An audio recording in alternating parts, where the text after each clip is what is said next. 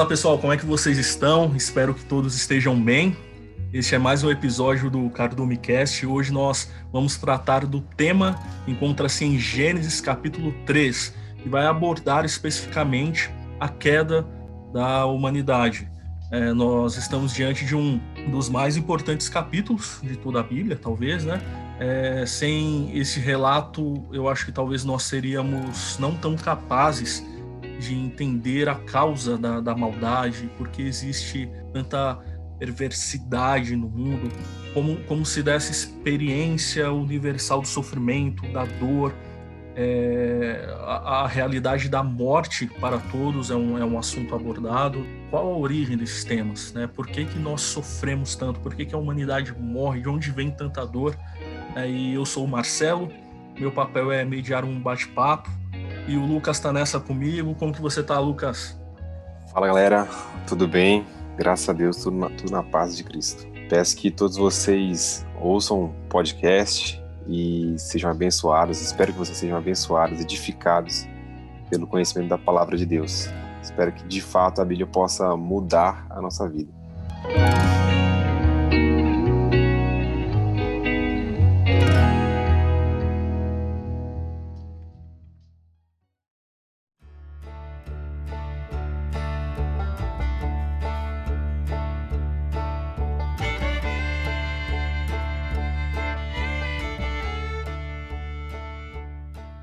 Eu gostaria de comentar de início sobre a serpente que é introduzida, né, no capítulo 3, essa personagem que é introduzida.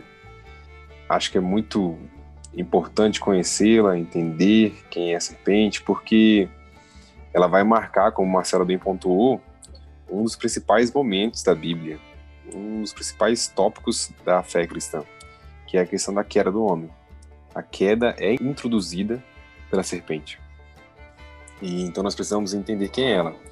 É muito interessante que essa serpente, esse personagem, da forma como o vemos aqui no capítulo 3, não aparece em nenhuma outra parte da Bíblia, a não ser no último livro da Bíblia, que é Apocalipse.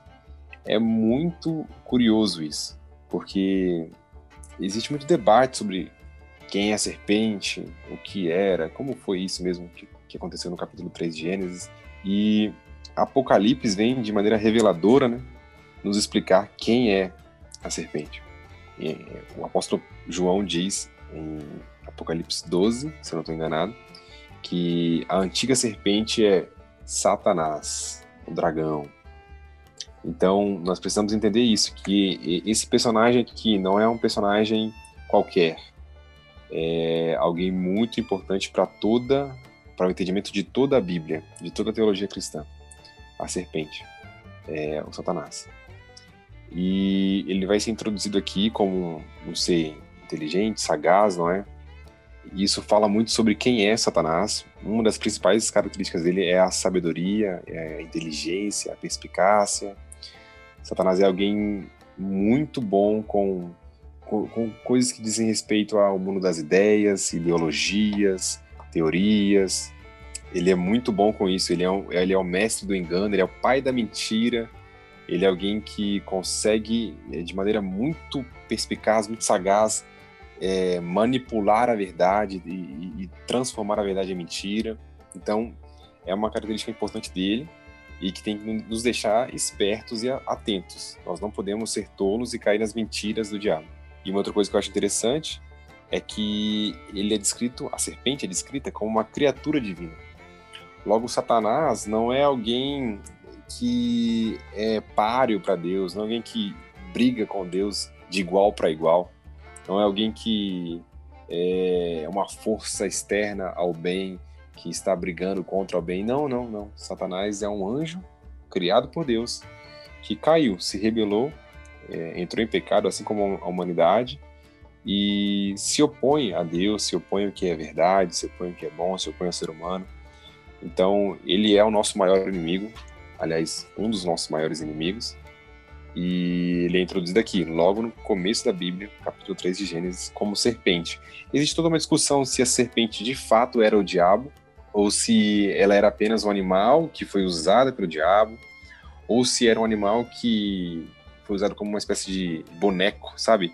A serpente não teria falado, nessa teoria, a serpente, a serpente não teria falado, mas apenas é, o inimigo teria falado é, na mente da mulher, algo do tipo. Então, existe toda uma teoria, é, toda uma discussão, desculpa, sobre isso, mas o fato é, a Bíblia trata essa serpente como um símbolo do inimigo. E nós precisamos entender que é exatamente o que ela é, e ela é nossa inimiga.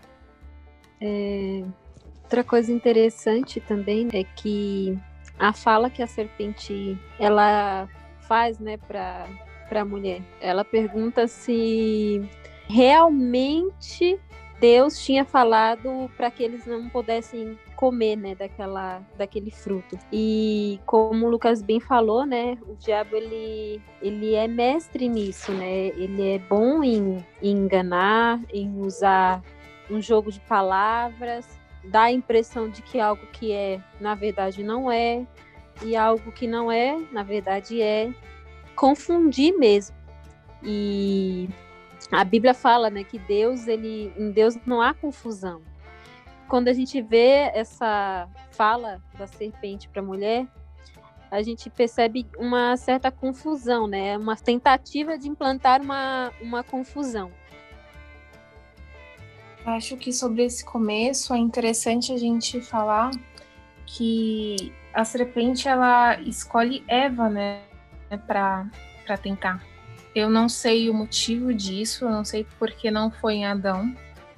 Mas existem até algumas interpretações que falam que na, na hora Eva estava sozinha. Eu acho interessante a gente levar isso em consideração. Por que de Eva ter sido escolhida? Será que ela estava mais vulnerável? Será que ela já, desde aquela época, já era a parte mais frágil? Então acho que, que fica o questionamento, né? Por que, que houve esse diálogo todo com Eva e não com Adão?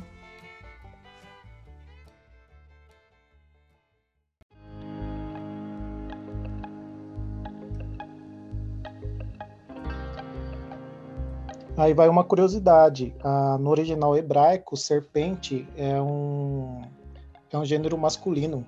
Então é como se fosse grosso modo, aí você falasse o serpente, né? A gente tem um exemplo parecido lá na França, é la mer, né? Então o mar é feminino, aqui é masculino. No caso da, da serpente, é uma palavra masculina. E me lembrou um comentário do Augusto Nicodemos, quando ele estava falando do contexto que foi escrito Gênesis, né? Uh, Moisés estava no deserto e precisava ensinar o povo, e ele teria escrevido a Torá, né? Que são os cinco primeiros livros da Bíblia. Então, é, por que, que ele escreve? Porque o povo passou 430 anos no Egito, né, absorvendo aquela cultura. Então, apesar deles ter origem em Abraão, tradição oral, eles vão misturando com aquela realidade. Ele precisa apresentar Moisés, precisa apresentar esse Deus que se revelou. O Marcelo já comentou nas nos podcasts passados sobre quem é esse Deus, né? Um Deus totalmente diferente dos outros deuses. E onde eu quero chegar? que nas outras cosmogonias, né, outras visões sobre a origem do mundo, Deus estaria lutando com outras entidades, né, no, no meio daquele caos, daquele mar. A própria criação também, parte da criação seria é, entidades, né? E existia uma equiparação entre o bem e o mal. O Marcelo comentou no começo, a origem do mal, né? Então você vê que a origem do mal está fora do homem no começo e está na serpente. E como o Lucas mencionou bem, essa serpente é a criação de Deus, então diferencia muito de todas as outras visões do mundo. Então você tem que pensar no contexto que os israelitas estão aprendendo ali qual foi a origem do mal que existem neles, né? É, é interessante que a mulher ela dialoga com a serpente. Então ela dá atenção ao mal. Então serve até para gente, né? Se a gente vai dialogar com o mal, isso vai trazer algum tipo de consequência, né? Como se ela fosse a segunda parte do diálogo ali, né? A serpente, uma parte do diálogo, ela outra parte do diálogo, como se não fosse gerar nenhum mal.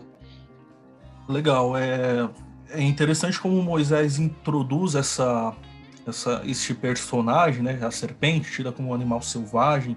Moisés dá ênfase astúcia, né? É, por conta do poder de, de argumentação, de persuasão né? Ele demonstra, esse personagem demonstra um conhecimento prévio ele tinha de, de toda a, a, ordem natural daquilo que Deus já, já havia estabelecido, e tudo isso são indícios suficientes para que nós entendamos de que não se tratava de uma, de uma serpente comum.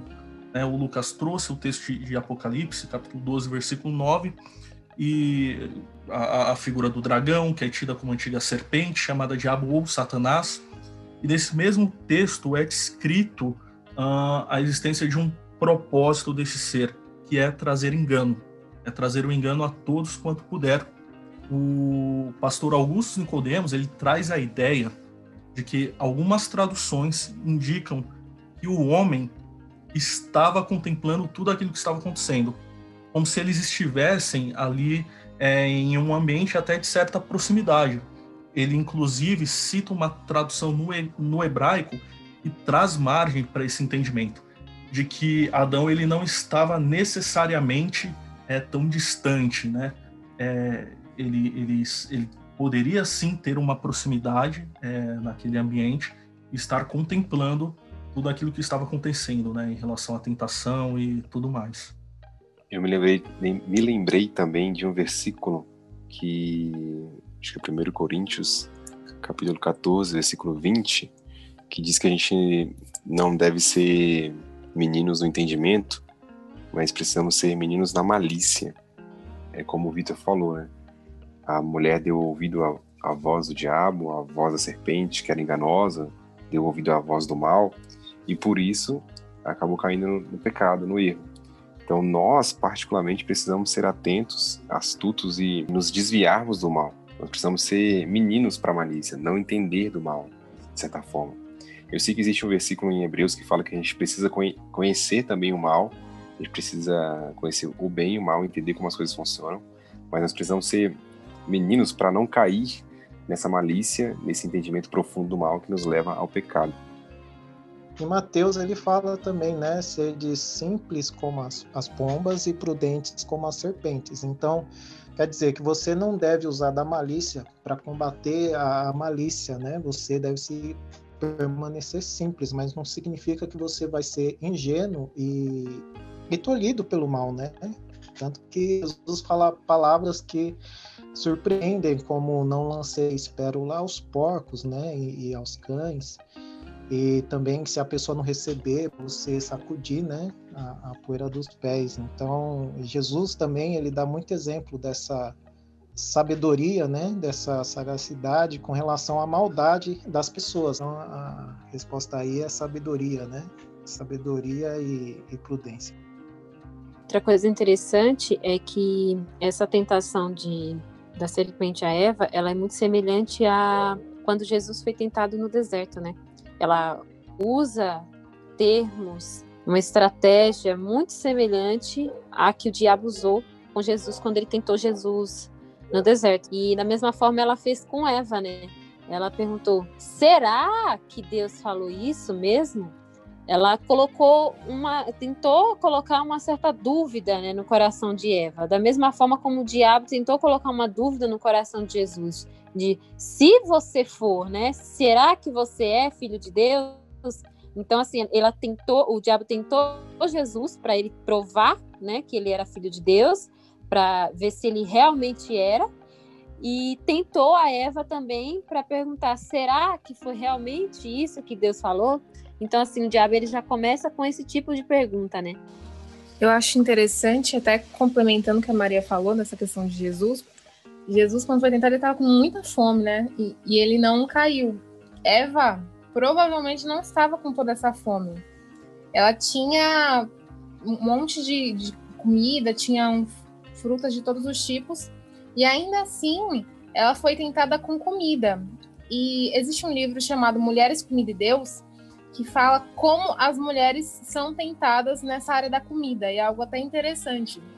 Se a gente for ver até em infantis na Branca de Neve, a Branca de Neve é tentada com uma fruta, porque é, é esteticamente bela, bonita aos olhos, e foi exatamente o que aconteceu com Eva. Eva, ela tinha várias frutas, ela que ela podia comer, provavelmente ela estava saciada, mas ela foi tentada com aquilo que era instintivo, era simples, né? Quantas vezes a gente, as pessoas não oferecem comida pra gente, às vezes a gente sem fome, a gente aceita porque é bonito, porque é belo. A gente é realmente tentado, então, é, é para a gente ver como coisas simples do nosso dia a dia podem nos tentar. Por isso que a gente tem que estar o tempo todo vigilante entender as coisas que estão ao nosso redor, ter os olhos espirituais realmente abertos. E acho interessante que ela diz assim, né? Foi isso mesmo que Deus disse. É, vocês não podem comer de nenhum fruto do, das árvores do jardim. Olha só como ele aumenta a proibição. É, sendo que Deus, na verdade, falou que a gente podia comer de tudo, exceto uma. E o inimigo inverteu a lógica. E eu acho que ele faz isso hoje ainda com a gente.